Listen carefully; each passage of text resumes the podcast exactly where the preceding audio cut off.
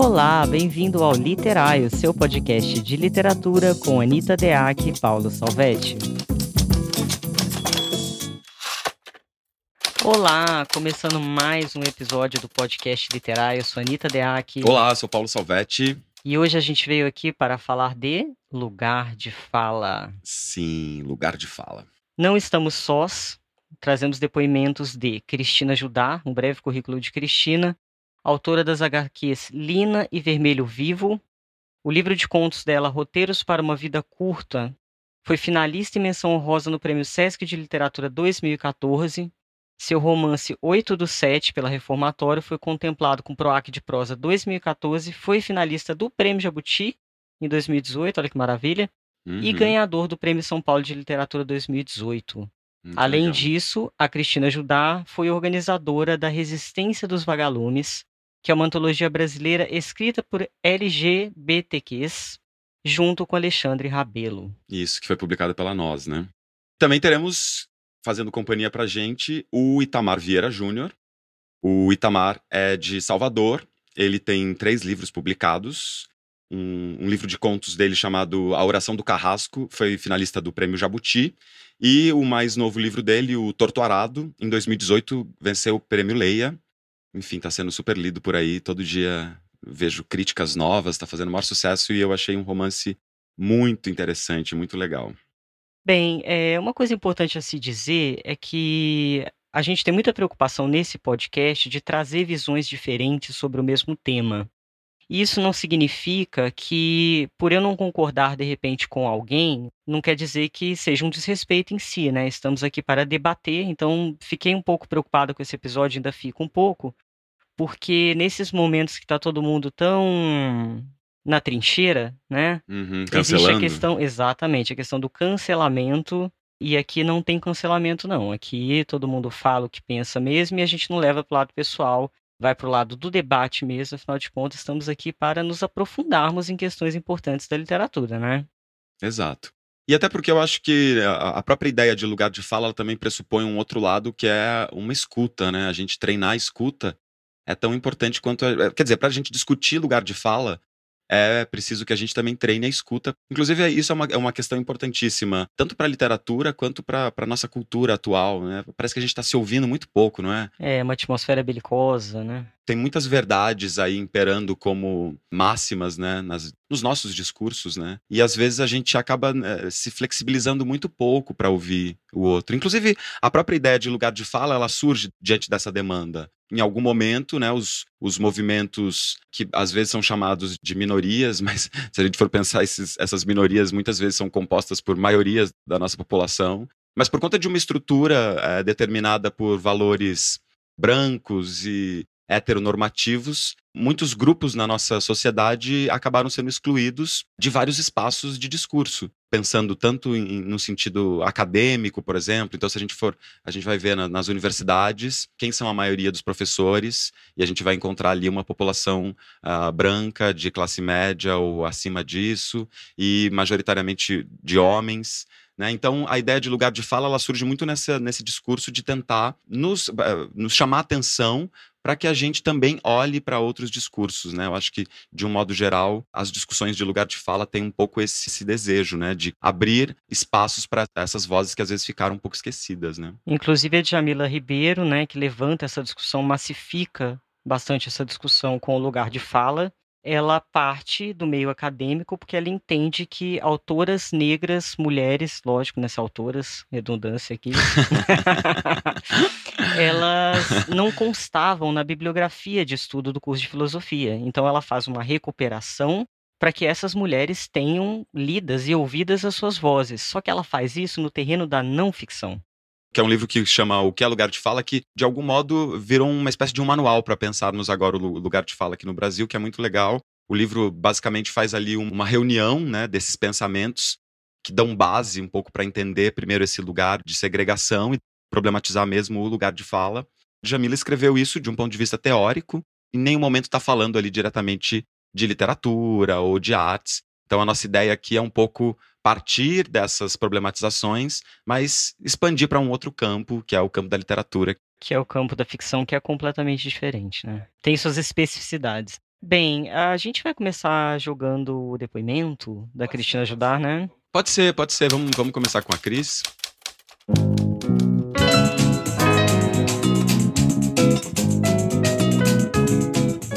É, hoje é bem importante a gente discutir esse tema, porque ele envolve uma série de fatores, assim, e ele é sempre muito controverso pelo fato dele ter inúmeras leituras, ele tem muitas leituras, e as pessoas interpretam cada um de uma forma, e isso acaba levando a uma certa controvérsia. Então é importante a gente conversar mesmo. É, o lugar de fala, para mim, ele é bem importante para garantir espaço para diversidade. Então, diversidade de vozes mesmo. Ao pensar no lugar de fala, quando a gente tem um olhar voltado para isso, a gente já pensa automaticamente no respeito às vozes, aos escritores que vêm de diferentes grupos sociais, para que essas pessoas tenham sempre espaço e principalmente oportunidades para contar suas próprias histórias, que as suas histórias não sejam sempre contadas por um único grupo privilegiado ou que detém o poder. Então, isso é, é a primeira essa é a primeira coisa fundamental que o lugar de fala, quando a gente pensa na literatura, ele diz respeito né? Esse conceito diz respeito a isso, a garantir essa, essa oportunidade, a, a visibilidade para essas vozes todas que estão aí e que precisam contar suas próprias histórias. Então, tendo esse ponto como certo, digamos assim, eu acho que a gente pode passar para um segundo momento, que é discutir um pouco essa coisa das pessoas encararem o lugar de fala como uma proibição, como algo que seria quase uma censura, digamos assim. Então, a partir de agora, eu faço parte de determinado grupo, eu não posso mais criar um personagem, por exemplo, que é, faz parte de um grupo ao qual eu não pertenço. Não posso mais fazer isso porque eu não tenho lugar de fala para isso.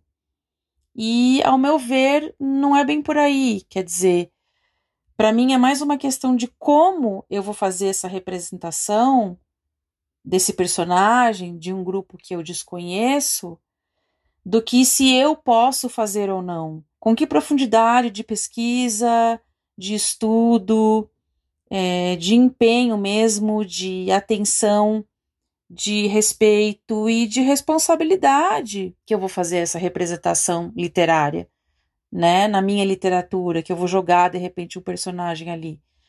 É, porque a gente está criando um imaginário sobre diferentes grupos e a gente é responsável por isso. Então, não é uma coisa que é uma simples, como dizem, patrulha ou esse tipo de coisa. E que, ao meu ver, não, não prejudica a criação, não é algo que está tolhendo a liberdade do, do da, da nossa criação e dos escritores. Pelo contrário, eu acho que favorece muito, abre mais caminhos. E tenho isso como diretriz, assim, como direcionamento para as coisas que eu escrevo e para aquilo que eu penso. É dessa forma que eu entendo o lugar de fala na literatura. Bem, a Cris toca num ponto importantíssimo, que é essa questão da democratização essencial, né, que todos os grupos tenham a possibilidade de publicar mulheres, negros, LGBTQS, enfim, isso eu acho indiscutível, porque para uma sociedade plena, eu acho que a gente tem que ter oportunidades para que todos os seus membros, todos os seus membros coloquem é, os seus discursos ali, e esses discursos sejam valorizados. Uhum. A Cris entra um pouco nessa ideia do, da relação do lugar de fala com a questão da representatividade, né? Que na verdade são duas coisas distintas, mas elas um pouco operam casadas, né? Porque quando a gente está pensando em lugar de fala, a gente está pensando é, em tentar entender de que lugar aquele discurso está vindo. Tem um, uma ideia do Leonardo Boff muito legal, que é aquela ideia quando ele conta da águia e da galinha, que em que ele diz assim: todo ponto de vista é a vista de um ponto. Então, cada um de nós tem uma perspectiva é, de olhar as coisas, de observar as coisas, e essa perspectiva sempre vai ter coisas comuns, mas muitas vezes vai ter coisas particulares. Então, eu acho que a ideia do lugar de fala ela é uma ideia que, é, em algum sentido, sim, surge nessa demanda de a gente prestar atenção que tem alguns discursos que foram excluídos né, da, da, da nossa escuta, mas, na verdade, todas as pessoas têm lugar de fala. O lugar de fala é uma coisa ampla. Nessas discussões até políticos, sociais, né, de lugar de fala, a gente tem que se dar conta de qual é o nosso lugar de fala, de onde a gente está falando. E acho que, como escritores, isso pode ser, inclusive, uma coisa é, importante é, como mecanismo criativo. Então, eu vou colocar a primeira questão problemática em relação ao lugar de fala na ficção, que é a seguinte: eu não acredito, sinceramente, que um personagem possa representar uma classe inteira, seja ela qual for. Eu acho utópico a gente achar que um personagem seja apenas uma representação, e aí eu até separei aqui do texto as estruturas narrativas do Todorov, que eu sempre indico. Muito bem acompanhada. Muito bem acompanhada sempre. Ele diz o seguinte: é preciso levar em conta as diferentes funções possíveis de um texto e não reduzir seu sentido às suas funções referencial, de referência, e emotiva, uhum. ao que ele se refere. Esse é o primeiro ponto, porque se a gente for parar para pensar, todo grupo ele tem multiplicidades dentro dele. Então, mesmo um grupo, ele não tem exatamente uma, uma via única do discurso, são vários discursos possíveis dentro de um grupo. Então, se a gente for transpor isso para uma construção de personagem, por exemplo, é, dependendo de qualquer forma, vai ser subjetivo, certo? Porque, e se você quiser abarcar isso numa utopia de representação social, você tem que tomar muito cuidado, sobretudo para o seu personagem também não ficar plano. Porque, pensa comigo, se você fizer um personagem para atender determinada vertente de determinado grupo e aliar essa construção de personagem a um discurso bem politicamente correto, é, pode ser que o seu personagem perca complexidade. Não é não estou falando que isso sempre vai acontecer, tá? Pelo amor de Deus. Porque a outra coisa que eu queria colocar aqui é a seguinte, que a, que a Cris toca no, nesse tema, né? A ideia é fugir dos estereótipos. Eu acho que essa questão de estereótipo não é só uma questão de lugar de fala. Eu acho que é pouco criativo em termos literários. Você sempre construir um personagem que é um personagem clichê. Então, dá sim para, como a Cristina falou, você montar um personagem tendo em vista outros papéis, outros contextos, fazer essa pessoa ter uma vida fora desses estereótipos de subalternidade.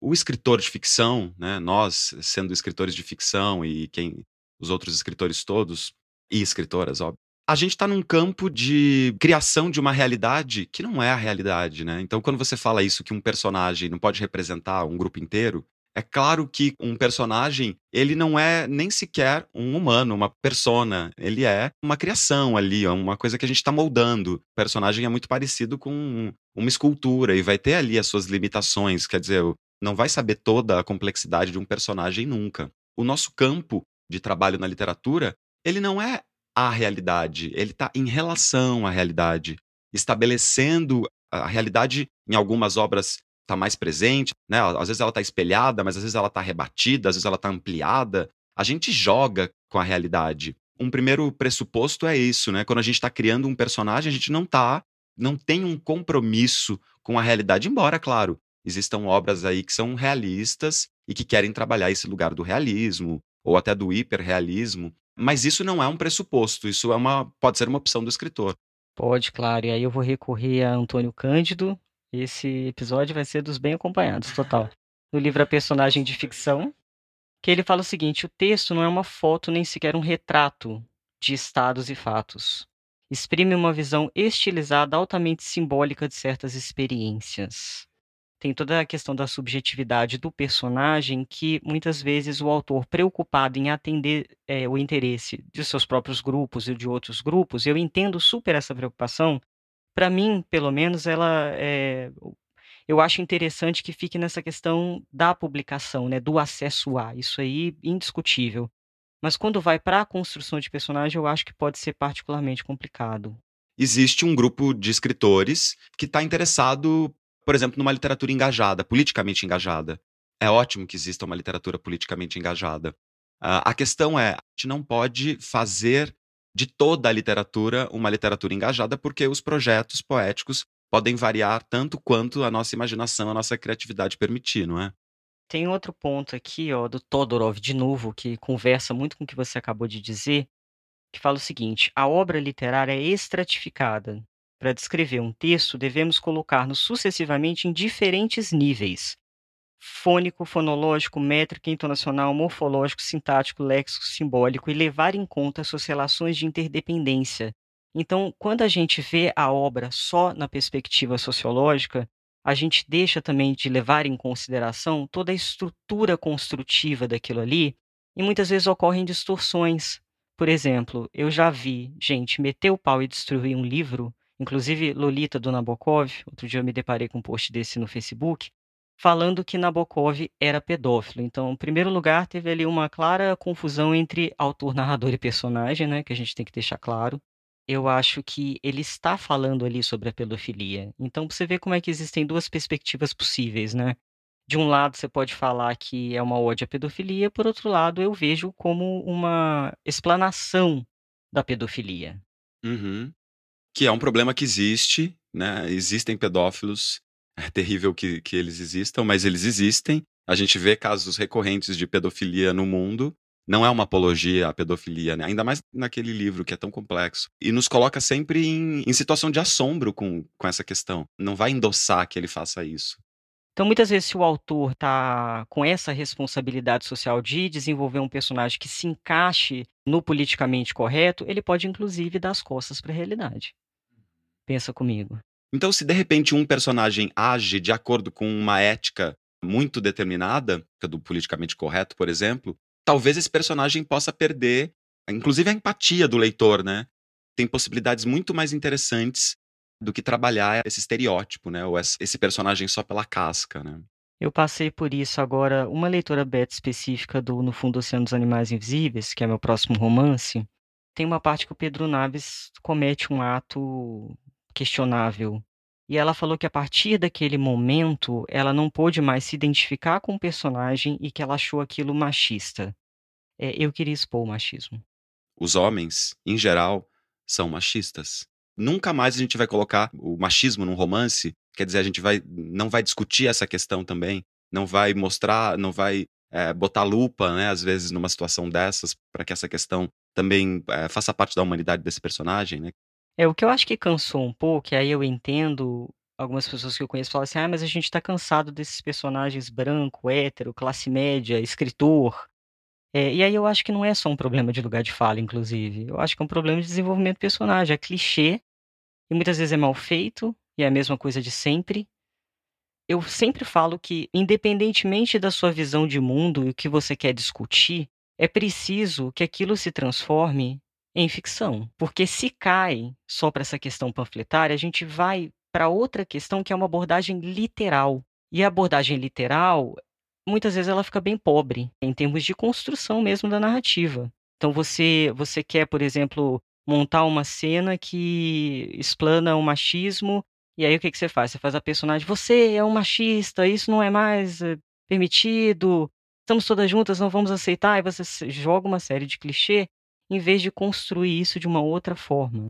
Bom, se dá para a gente falar de lugar de fala na literatura, eu acho que a gente tem que pensá-lo não limitando o escritor jamais. Quer dizer, um escritor branco não pode criar personagens negros?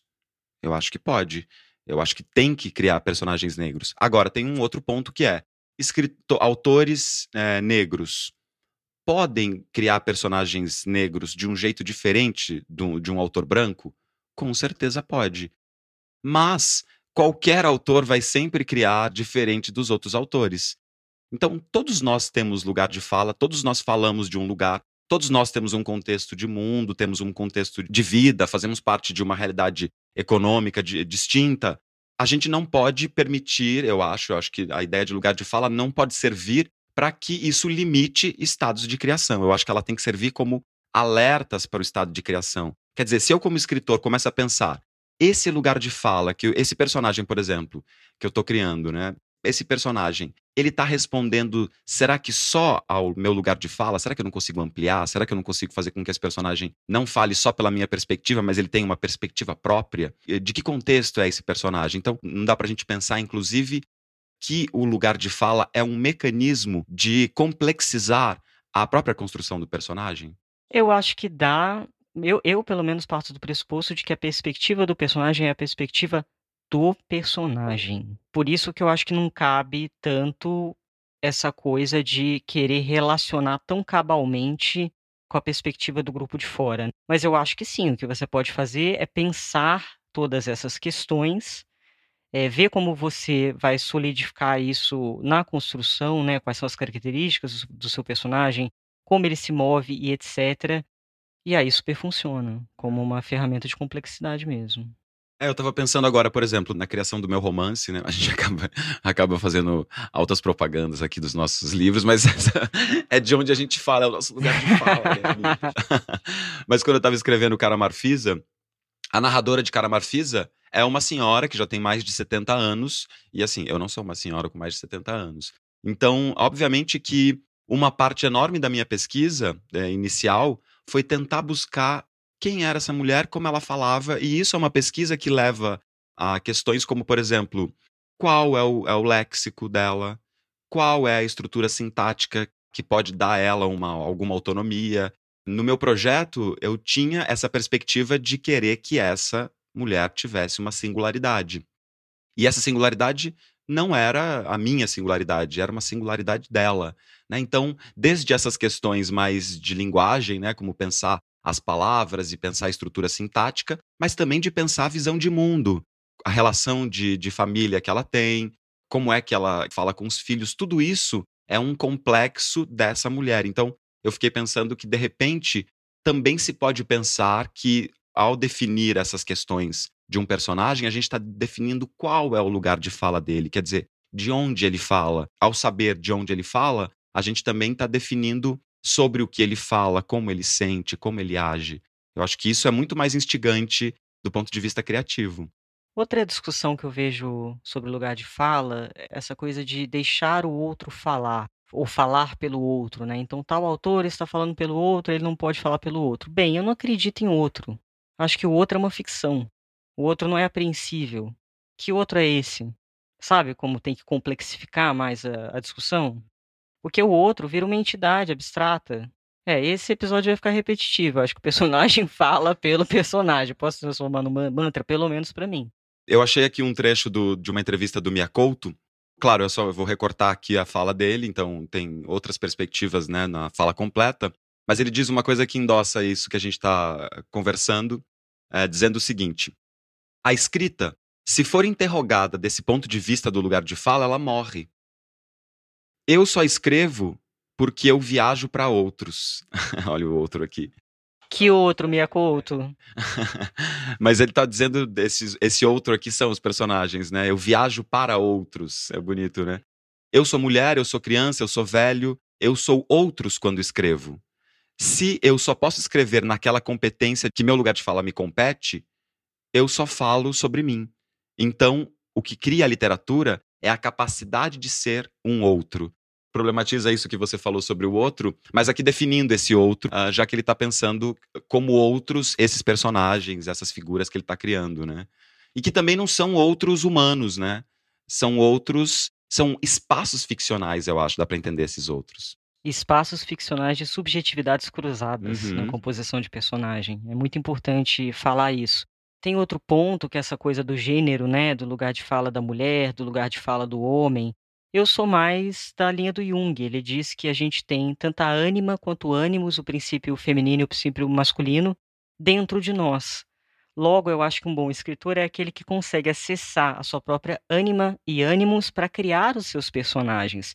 E aí a gente destrói essa coisa de se você é homem, você só pode falar por um homem, se você é mulher, você só pode falar pela mulher. Uhum. Porque o escritor ele vai colocar em jogo essas duas forças que existem dentro dele na criação do personagem. Claro.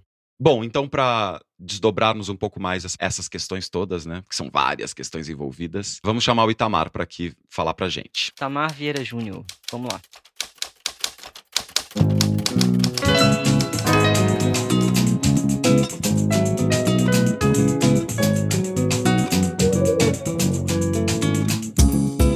Há lugar de fala na literatura Cada vez mais evocamos o conceito sociológico de lugar de fala para dar voz aos que foram historicamente silenciados na sociedade. Seja mulher, indígena, negro, LGBT, é desejável que os sujeitos feridos pela opressão de um sistema social desigual na representação possa externar a partir de seu lugar social tudo o que o impede de exercer sua humanidade e cidadania plenamente. Hoje é difícil pensarmos no debate público sem o lugar de fala. Mas e nas artes, na literatura, há espaço para o lugar de fala? A matéria-prima da literatura é a ficção, e a própria etimologia da palavra, do latim fictione, nos remete aos significados fingir e inventar. Como a ficção surge da criação, ela está intrinsecamente ligada à capacidade do escritor, da escritora de emular ou forjar um plano imaginado. Houvesse a exigência de lugar de fala na ficção, não teríamos Madame Bovary e Flaubert dizendo c'est moi, ou literatura de Jorge Amado e o cancioneiro de Chico Buarque ou mesmo Kafka escrevendo a partir da perspectiva de um inseto gigante. A literatura não é o espaço do cerceamento, mas o espaço da liberdade. E sua razão de existir está relacionada à capacidade de quem a faz transmutar-se em muitas vidas. Embora o espaço do fazer literário seja intocável, ou seja, essa liberdade que reivindicamos sempre, a, reivindic a, a liberdade sem censura para escrever, isto não quer dizer que não devamos desejar mais representatividade, que cada vez mais mulheres, negros, LGBTs, indígenas e outros segmentos sociais possam participar do espaço literário com sua ficção. Isso porque nesse espaço tão diverso, desejamos uma literatura que represente a nossa diversidade social e étnica.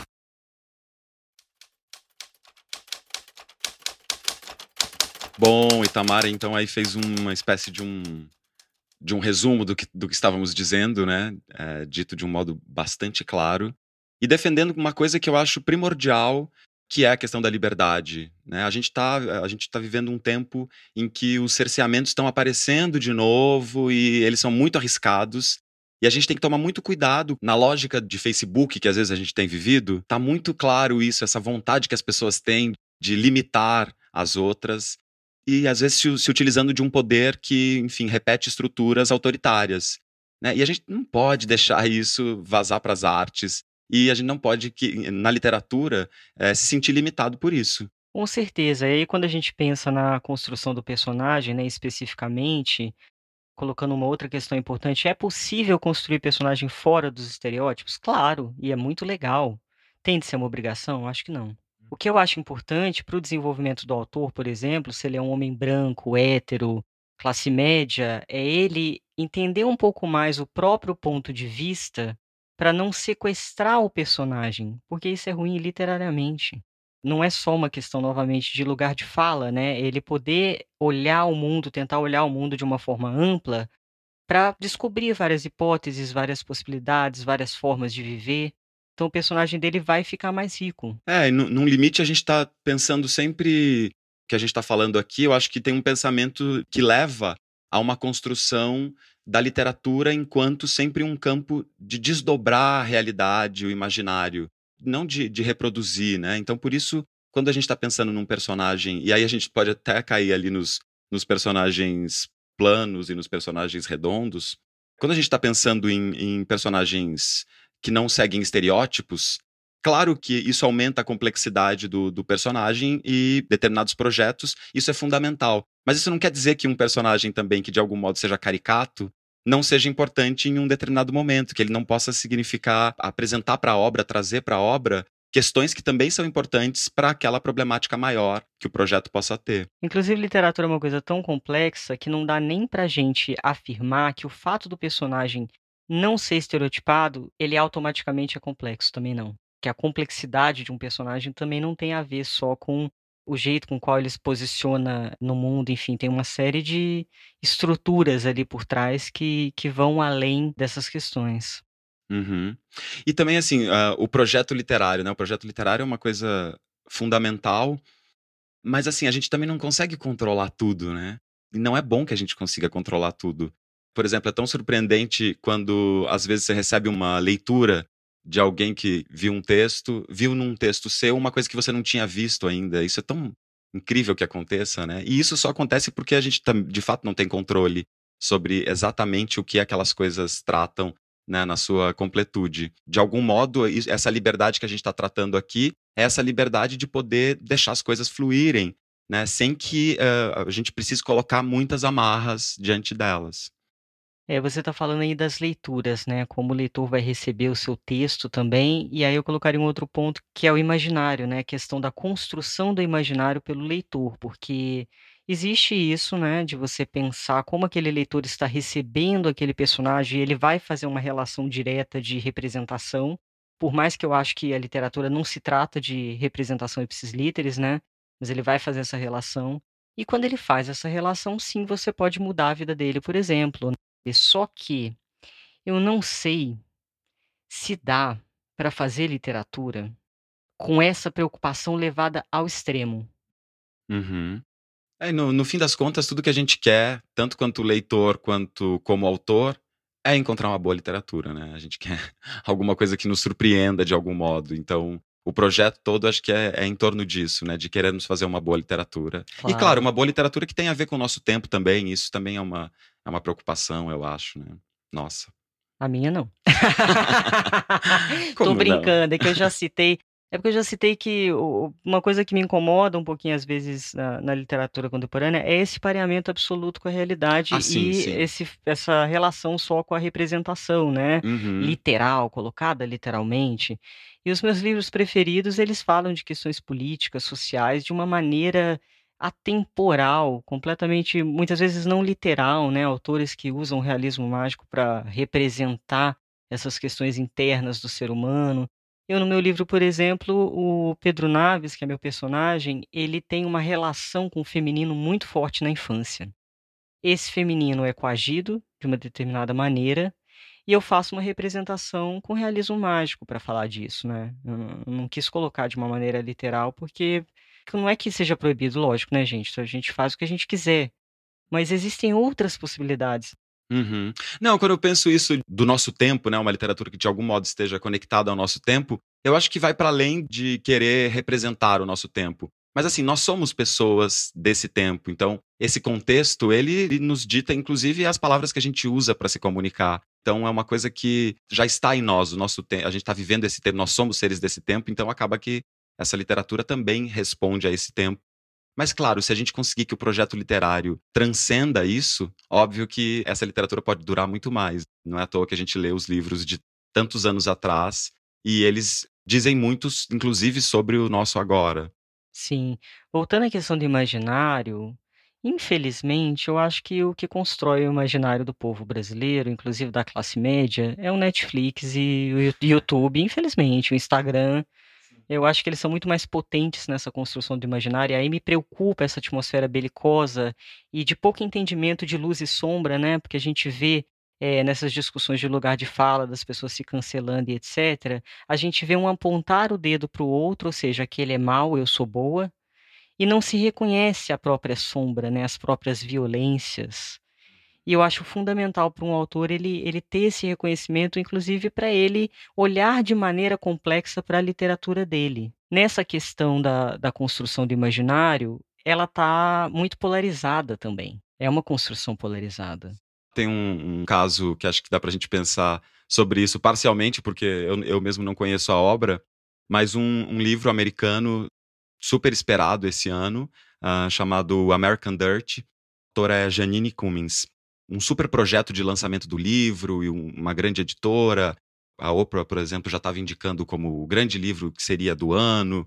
E, de repente, o livro foi lançado e ele sofreu um ataque muito próximo desses ataques de cancelamento que a gente estava falando no começo, porque é um livro que é, representa uma, uma, a comunidade mexicana de um jeito, assim, pelo que eu li sobre, como disse, não, não li o livro ainda para para saber detalhadamente, né? Mas a comunidade mexicana acabou fazendo uma grande reclamação porque se viram representados de um modo estereotipado e de um modo pejorativo. É difícil, é difícil também discutir isso, porque a gente não, não sabe do livro exatamente. Mas a gente está nesse tempo em que a, a, realidade, às vezes, ela é, é parâmetro demais para discutir a obra. E, e, essa obra não é uma obra da realidade, ela não é uma obra documental, é uma obra, é uma de ficção. Em relação a esse livro, que eu também não li, né, eu diria que esse livro não representa a comunidade mexicana, e é bom que não represente nesse sentido de, de ser ipsis litteris, até porque essa representação é uma representação nichada também. É uma representação dentro de um contexto específico de reivindicações dessa comunidade. Daí, se a gente vai para a ficção e pensar o personagem, vem alguém da comunidade mexicana e diz assim: ah, você representou muito mal a gente, porque aqui a gente é militante, aqui a gente é assim, aqui a gente é assado. E se não cabe ao personagem, como faz? Seria um passo além da discussão se a gente pudesse começar a discutir a obra literária dentro do contexto literário, entender aquela obra como uma obra fechada em si mesma, e é claro que vai ter relação com a realidade, porque se não fosse assim, não teríamos leitores, né? Os leitores leem o livro para identificar, né, para fazer realmente esse paralelo com o mundo. Agora, o quanto se faz? A partir de que parâmetro se faz? A gente está deixando uma série de coisas de fora quando a gente estabelece a representação como única moeda de medida, balança de medida para julgar um livro. Inclusive para trazer possibilidades em relação à realidade, né? Porque aí você aproveita esse pareamento natural do leitor, mas você também apresenta um outro jeito de viver, né? Eu gosto muito dos autores, por exemplo, o meu autor preferido vivo é o Vicente Franceschin, que é um paraense maravilhoso que escreveu uma série de livros sobre Andara. São vários livros sobre Andara, que é um espaço fictício. E o Cecim, nos livros dele, ele vai construindo e desconstruindo a narrativa em alguns, né? enquanto ela acontece. Só que o interessante é que ele, de alguma forma, ele nega certos parâmetros do mundo. Porque quando a gente pensa nessas, na, na, na pauta, na importância das pautas, como a gente está envolvido com isso, muitas vezes, ao retratar de uma maneira muito realista, você está colocando ipsis literis aquelas estruturas do mundo dentro da sua literatura, e existem possibilidades muito interessantes que é de quebrar essas estruturas por meio da literatura, que é o caso do Vicente Franceschin. E eu acho um livro absolutamente político. No caso dele, não especifica, é, da, mais da pauta da sustentabilidade, eu diria, e da reintegração com a natureza. Ele tem muito forte essa relação também, que eu também tenho, né? Da questão da relação do homem com o animal. E com a natureza, com os elementais. É, isso é muito interessante. O, o Deleuze, ele tinha uma ideia, assim, ele, ele achava que arte e representação eram coisas absolutamente distintas. Tanto é que Deleuze ele detestava o teatro. Ele, ele escreveu um livro sobre teatro, que ele, ele achou que tinham dois artistas que faziam um teatro, é, isso no tempo dele também, diante das coisas que ele viu, né? Claro que tinham outros também. Mas exatamente por isso, ele tinha essa preocupação de que se a arte representa alguma coisa, então ela não é a coisa, porque ele queria que a arte fosse um. Isso como você está falando, né? A gente olhar o, a arte, assim como olhar a literatura, dentro dela mesma e não em comparação com a realidade. O projeto dele de negar essa representação era exatamente abrir caminhos para que a arte seja arte e não realidade.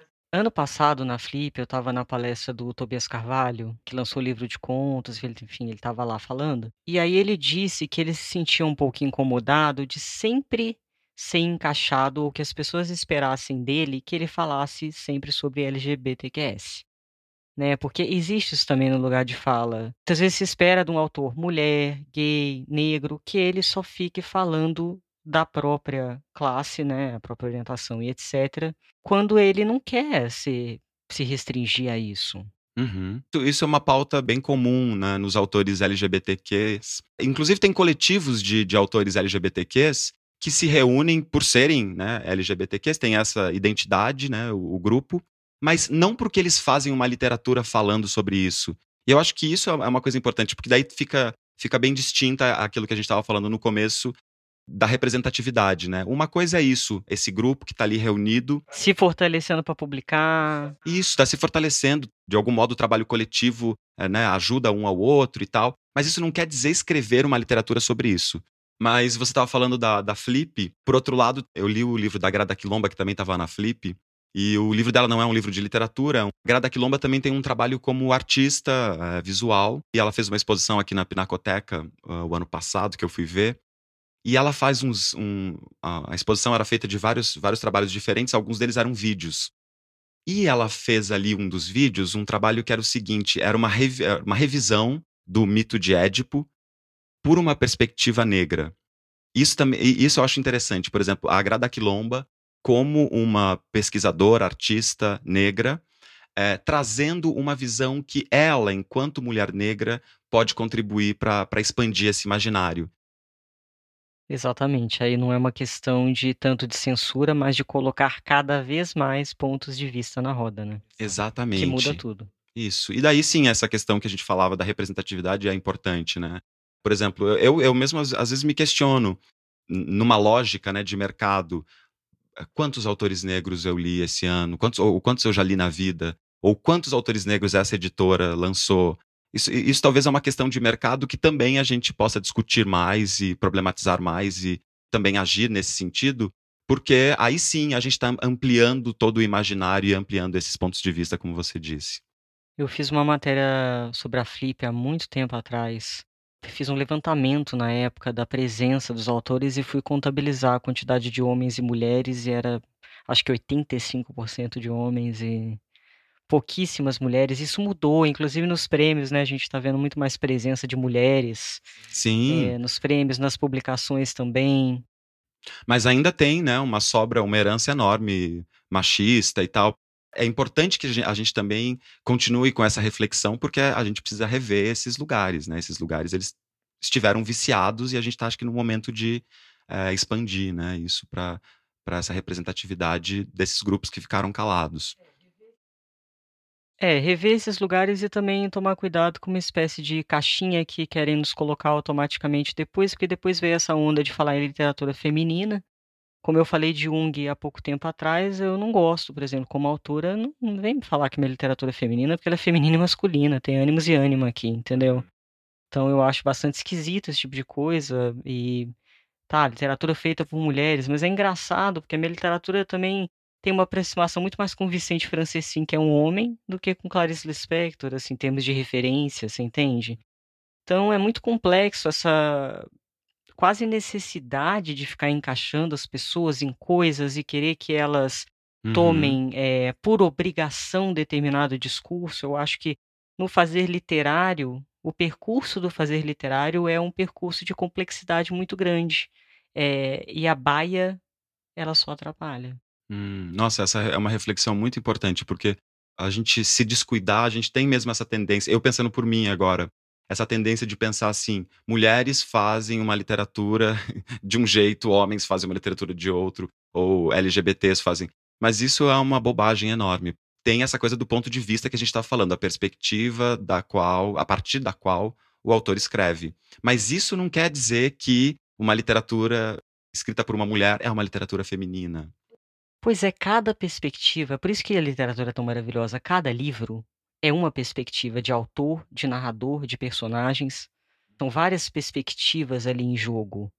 Então, quando a gente joga uma massa corrida em cima de tudo isso, quando a gente fala de voz, voz feminina, voz não sei o que, voz negra, voz não sei o que lá, eu acho que sempre vale como a voz específica daquele livro. Porque a Djamila, voltando a Djamila que a gente falou no início do podcast, ela fez o trabalho dela a partir da não ficção, encontrando pontos em comum nessa comunidade.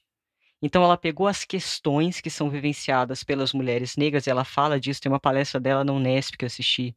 Duas horas de duração no YouTube, mas vale a pena. Lugar de fala, Unesp, Jamila, você acha? Em que ela fala que foi necessário procurar o que, é, que estava em comum entre aquelas pessoas para realmente trabalhar naquelas questões. Só que na literatura, às vezes o processo é inverso. Você não vai para as questões só que reúnem todo mundo. Muitas vezes você vai para a especificidade do personagem. Aí, quando a gente fala do autor, também vai ter a subjetividade própria, que às vezes até pode se aproximar de uma pessoa de um outro grupo completamente diferente.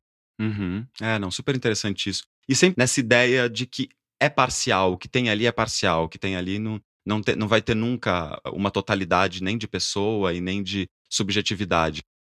Nem de leitura de mundo, né? E nem de leitura de mundo. Um personagem é uma pincelada, né? Então, claro, a gente vai cuidar para que essa pincelada possa ser pincelada, talvez, a, a, mais incrível que a gente possa fazer quando estamos escrevendo. Mas a gente tem essa limitação, é uma pincelada, não é mais que isso, né? Bem, esse episódio também foi uma pincelada, né? Seria impossível darmos conta de toda a complexidade da questão do lugar de fala. É até tenso fazer um episódio sobre um tema tão importante, né? E a gente está falando do nosso lugar de fala só, né? Da onde nos cabe falar, né? Apenas. Sem dar conta de toda a complexidade do tema e das perspectivas. É, até porque a gente não é especialista, né? Nós não estudamos a questão profundamente, a gente procurou falar aqui das questões literárias uhum. e das problematizações literárias, né, a partir do tema. É, e um pouco como a gente, como a gente se aproveita disso, né, ao invés da gente se limitar por isso, né? E vamos aproveitar para pedir para vocês seguirem a gente no Instagram também. Lá eu falo bastante de literatura. Se vocês forem nos destaques, tem uma série de mini aulas falando só de recursos literários é, no Anitta Deac 0, D-E-A-K. E o meu é Paul Salvete, P-O-L e Salvete com dois T's e I. Nos sigam. E sigam o podcast também, né? Ah, indiquem para os amigos, quem gostar de literatura, que vai ser muito legal. Isso aí, a gente se encontra logo mais. Até. Tchau, tchau.